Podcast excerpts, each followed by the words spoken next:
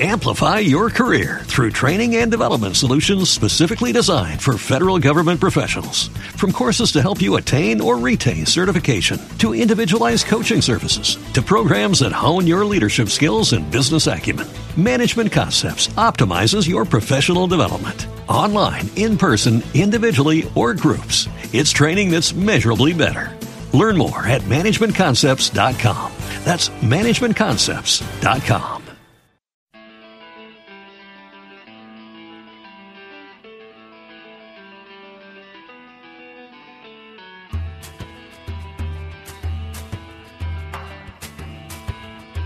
Piedra de toque con Iñaki Macazaga.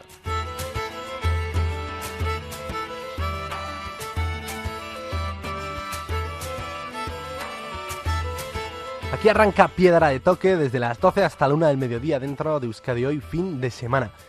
Estrenamos nueva temporada con un nuevo horario y nuevos contenidos.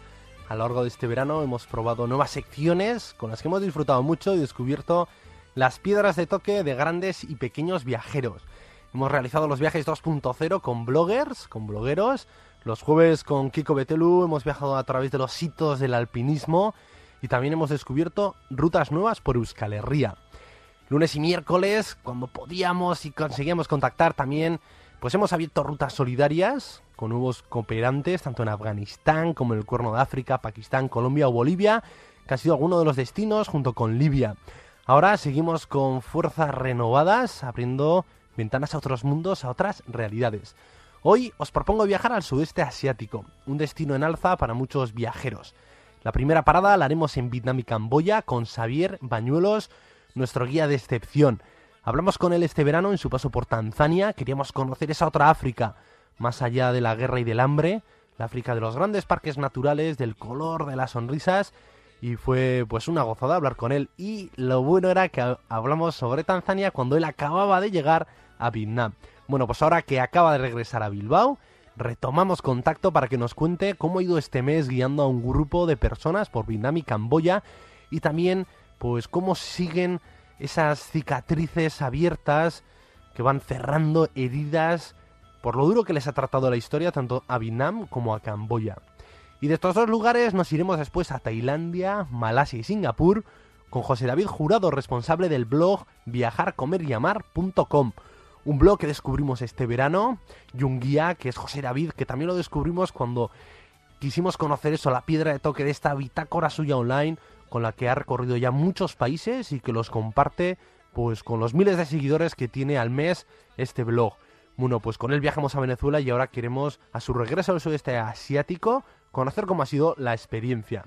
Y por último, como no, no puede faltar nunca Kiko Betelu con esa inyección por los buenos libros, por la pasión por la montaña, por la naturaleza, por la aventura. Así que a ver qué sorpresa, qué libro nos traes hoy. Y aquí arranca Piedra de Toque.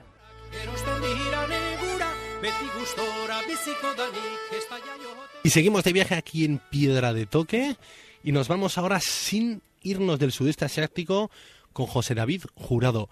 Con él viajamos a lo largo de este verano como mochileros, que es su estilo, como le gusta viajar por Venezuela y también a través de su blog viajar, viajar, perdón, comer y amar.com. Y es que durante este mes también ha estado en el sudeste asiático, pero no en Vietnam y Camboya, los sitios que hemos recorrido con Xavier, sino por Tailandia, Malasia y Singapur. Y con él queremos conocer estos países y también pues que nos vaya adelantando el contenido que colgará estos días en viajar, comer y amar.com. Muy buenos días, José David. Buenos días, Iñaki. Bueno, buen verano, ¿no? Muy, muy buen verano. Yo muy buen verano. ya te comenté que te iba siguiendo ahí a través de las redes sociales, con tu Twitter, con tu Facebook, y decía, bueno, pero parará algún día este bombardearnos con fotos tan chulas, con lugares tan exóticos, yo quiero ir también. Y dije, pues en cuanto vuelva, le llamo y a viajar con él. Pues aquí estoy. Bueno, misión cumplida, ¿no? No era Venezuela, que era tu gran viaje con mochila, sudeste asiático. La experiencia, ¿qué tal? Muy buena, ¿no?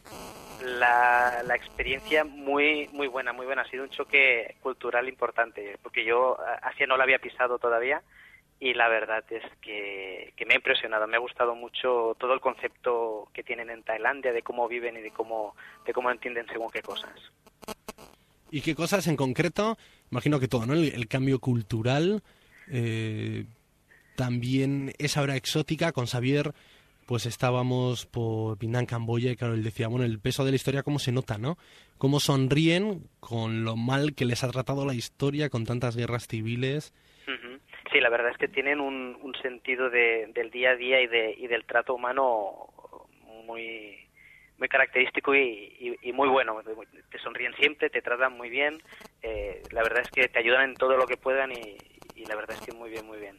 Eh, se nota la historia que llevan por detrás y se nota también la historia que tienen en el presente, porque tienen ahí un, un marrón con la sucesión del trono importante que no que no acaban de resolver, ¿no? Pero sí, sí, se nota, se nota toda esa realidad y toda esa historia.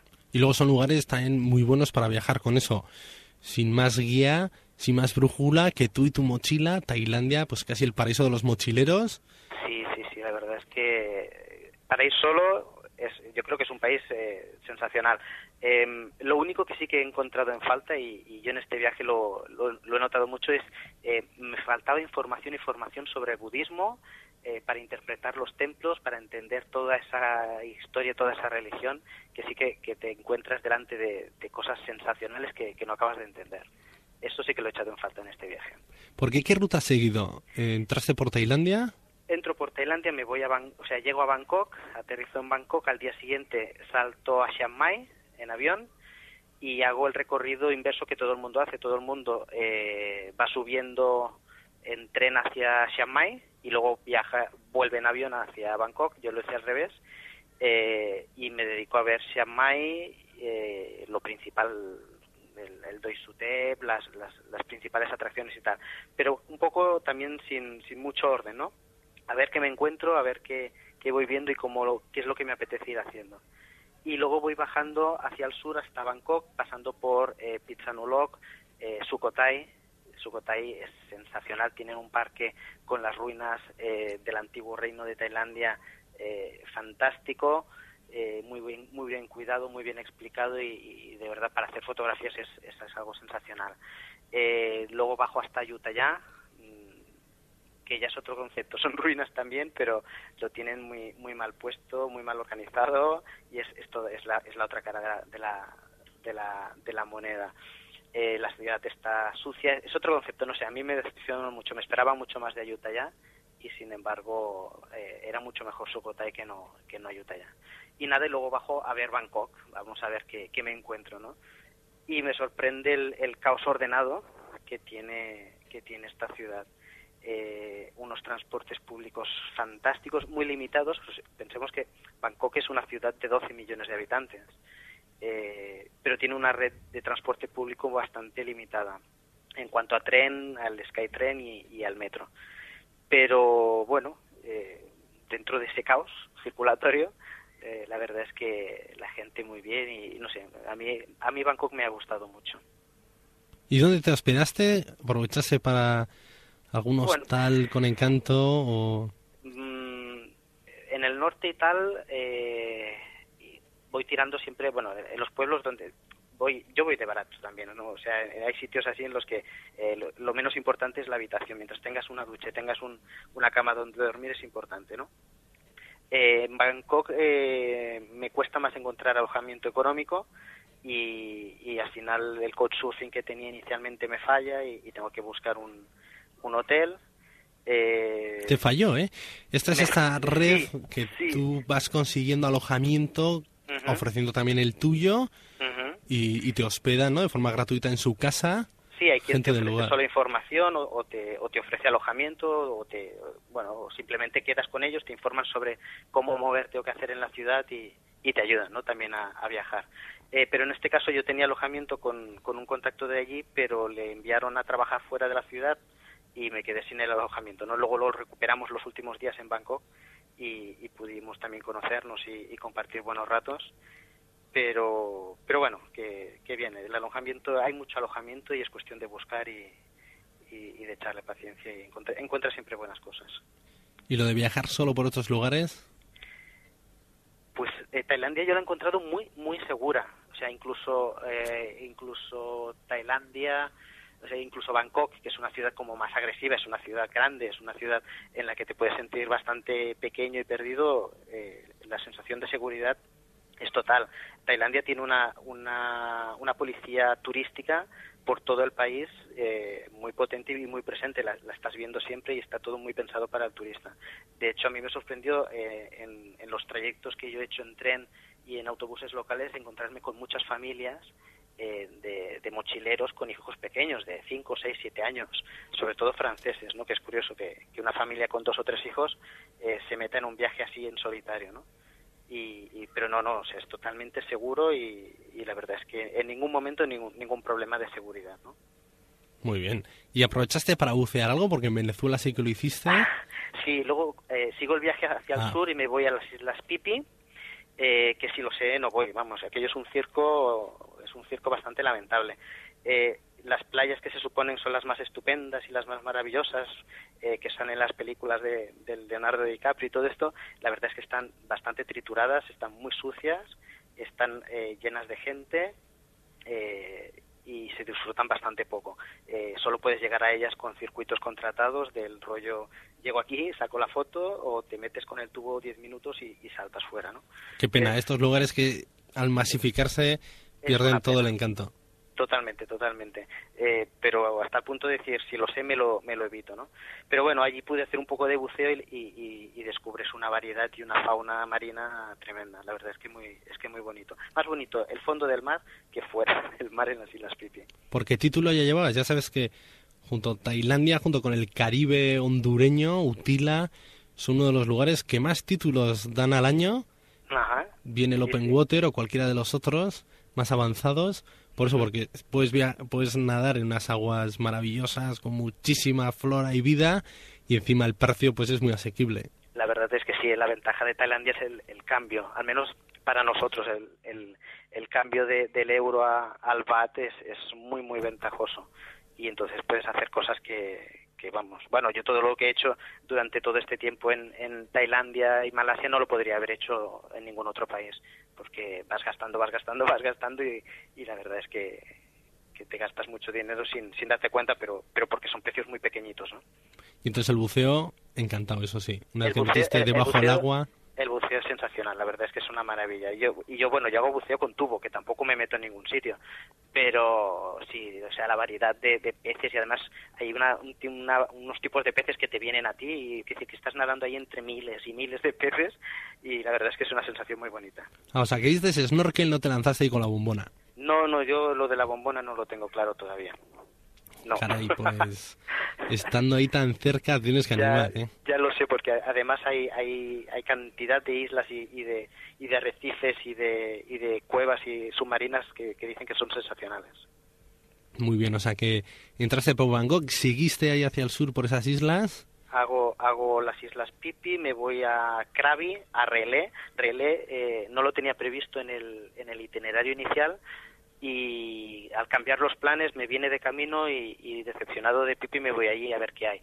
Eh, y la verdad es que me sorprende, es fantástico, es súper tranquilo, el ambiente mm, de la gente que hay allí es, gente de escalada, porque allí hay unas formaciones cársticas eh, tremendas, con unas vías ya muy preparadas para la escalada y tal, y la verdad es que el ambiente que hay es muy bueno y, me sorprendió. De hecho, iba, iba a quedarme solo dos días y, estuve prácticamente cuatro, y la verdad es que muy bien me gustó muchísimo. Luego tienen una laguna interior allí que hay que, que hay que hacer una escalada tremenda para llegar a ella y, y te lo pasas muy bien. Lo, pasas lo pasas canotar porque piensas de yo de aquí o no llego o no, o no salgo.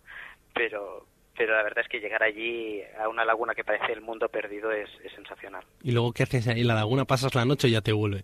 No, no, en la laguna te bañas y sales corriendo antes de que se haga de noche. Porque, allí, como te pille la noche, vamos, de allí no sales. O sea, tienes que bajar eh, agarrado a unas cuerdas, escalando unos desniveles verticales de 15 metros.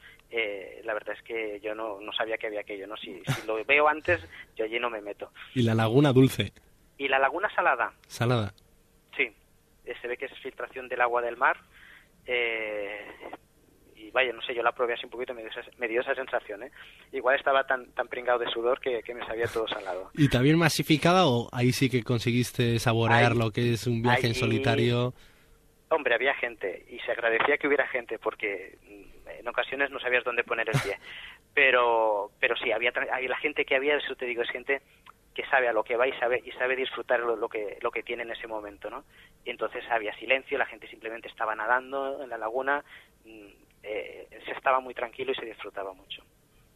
Muy bien, y de ahí ya y de ahí salto a un experimento a una isla que nadie conoce que es Komuk eh, que está en la eh, pertenece a las islas Trang eh, a mitad a, mitad de camino entre entre Krabi y la, y la frontera del sur em, en teoría para estarme tranquilo un par de días pero lo que encuentro no me acaba de gustar acaba siendo un sitio para quedarte dentro del resort y no salir de él ni, ni, moverte vamos porque la verdad es que encontré una situación en la población un poco bastante precaria y, no sé, vi como que para, o sea, como que la isla funciona para el resort y nada más, ¿no? Pero nadie, nadie se beneficia de los resorts. Entonces, nada, no me gustó lo que había, cambié los planes y, me largué luego al día siguiente a Lancahue. Si las que estos destinos tienen esos riesgos, ¿no? lo turístico, eh, por la vez que tiene una belleza natural grandísima y atraen a mucha gente. Pero si masifica, uno ya está incómodo. Y por otro lado también, los lugares que solo viven de ese pequeño turismo también una situación un poco dura, porque es la población ahí al lado de una situación eh, tan complicada, tú disfrutando de su belleza, pero ellos no, y te sientes incómodo, dices, bueno, qué injusto. Exactamente, no, no, no era eh, como en otros sitios en los que la población participa de ese turismo, se beneficia, ¿no? En cierta manera, esté masificado o no esté masificado.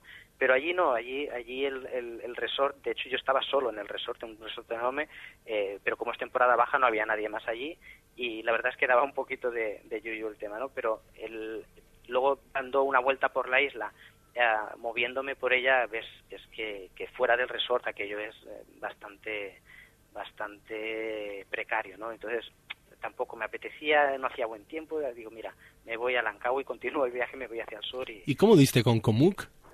¿Te habías documentado antes y tenías eh, ganas? Había, había una reseña en la, en, en la guía eh, como algo sensacional para apartarse del mundanal ruido y, y pasar tres días de, de éxtasis solitario, pero la verdad es que no, allí no se puede, vamos, yo al menos, yo allí no, aquello no me cuadro con lo, con lo que yo quería y, y, lo, y lo dejé atrás. Muy bien, había, que ponerse eh, orejeras, ¿no? Para vivir ese éxtasis. Exacto, sí, estabas estupendamente allí, pero, pero no, fuera, lo que había fuera no me gustaba. Muy bien, así que seguiste, cogiste la mochila y seguiste tu, tu ritmo.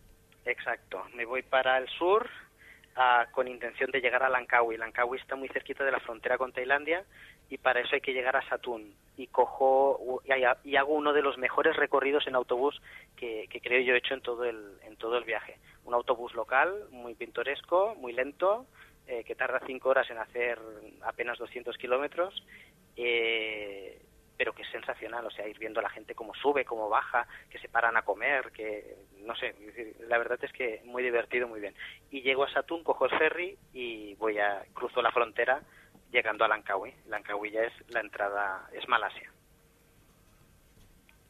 Y Malasia, eh, o sea, Langkawi, eh, yo en teoría iba solo para, para ver el, el Sky Bridge, hay un Sky Bridge entre, entre dos montañas altísimas, tremendo, eh, pero descubro una isla sensacional, una isla para eh, cogértela, alquilarte una moto eh, y con tranquilidad y paciencia por la lluvia y toda la historia, eh, empezarte a perder por las carreterillas y, y, disfrutarla muchísimo. ¿Y lo hiciste entonces? Y lo hice, lo hice. O sea, tiene, tiene unos, unos arrozales entre palmeras, eh, con bueyes por allí. la verdad es que es muy bucólico, tiene rincones muy bucólicos, muy bonitos, pero muy sencillo. O sea, no, no, no es nada, no sé, me gustó muchísimo, son unos, unos contrastes de verde eh, intensos en la montaña, más claros en los arrozales, eh, no sé, muy bonito, la verdad es que me gustó mucho.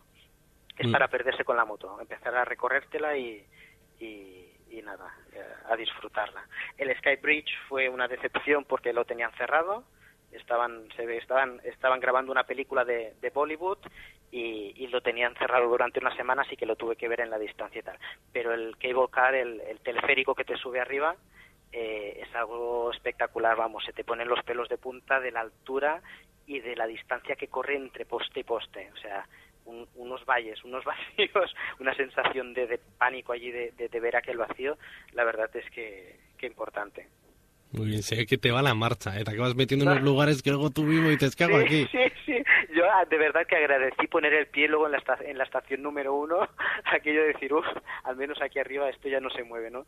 Porque además las cabinas son bastante pequeñitas, hace mucho calor y, y allí arriba de verdad hay un silencio y una sensación de vacío por la derecha, por la izquierda, por arriba, por abajo, que, que, que, te entran unos sudores importantes. O sea, que lo de la sensación pasa a realidad en nada y te quedas al vacío.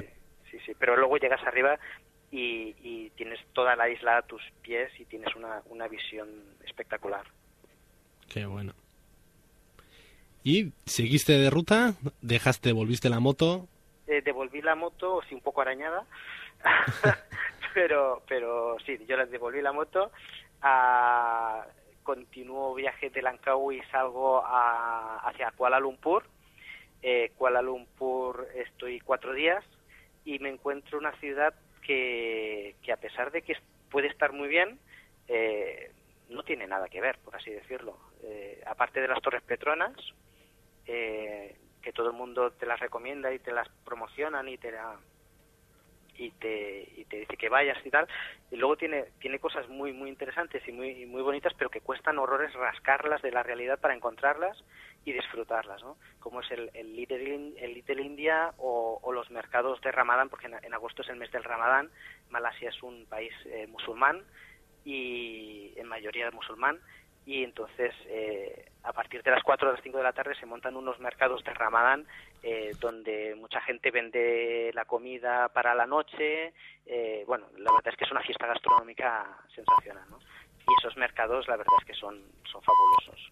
Pero nadie te sabe decir dónde están o, o, ninguno, nadie sabe dónde está la oficina de turismo, por ejemplo, o cosas, cosas muy, no sé, se venden, he encontrado que se venden bastante mal pero bueno, interesante. Luego, como yo estuve allí con, con un amigo de Couchsurfing que él ya había estado aquí en Barcelona, eh, pues eh, también compartes otro otro tipo de haces otro tipo de turismo no compartes cenas con sus amigos sales de noche ves ves otro tipo de, de vida y, también muy interesante y allí muy bien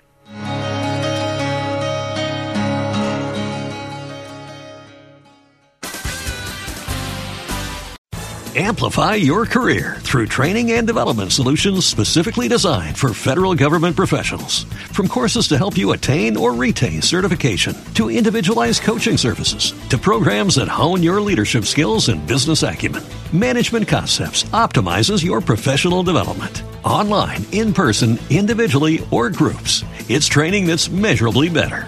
Learn more at managementconcepts.com. That's managementconcepts.com.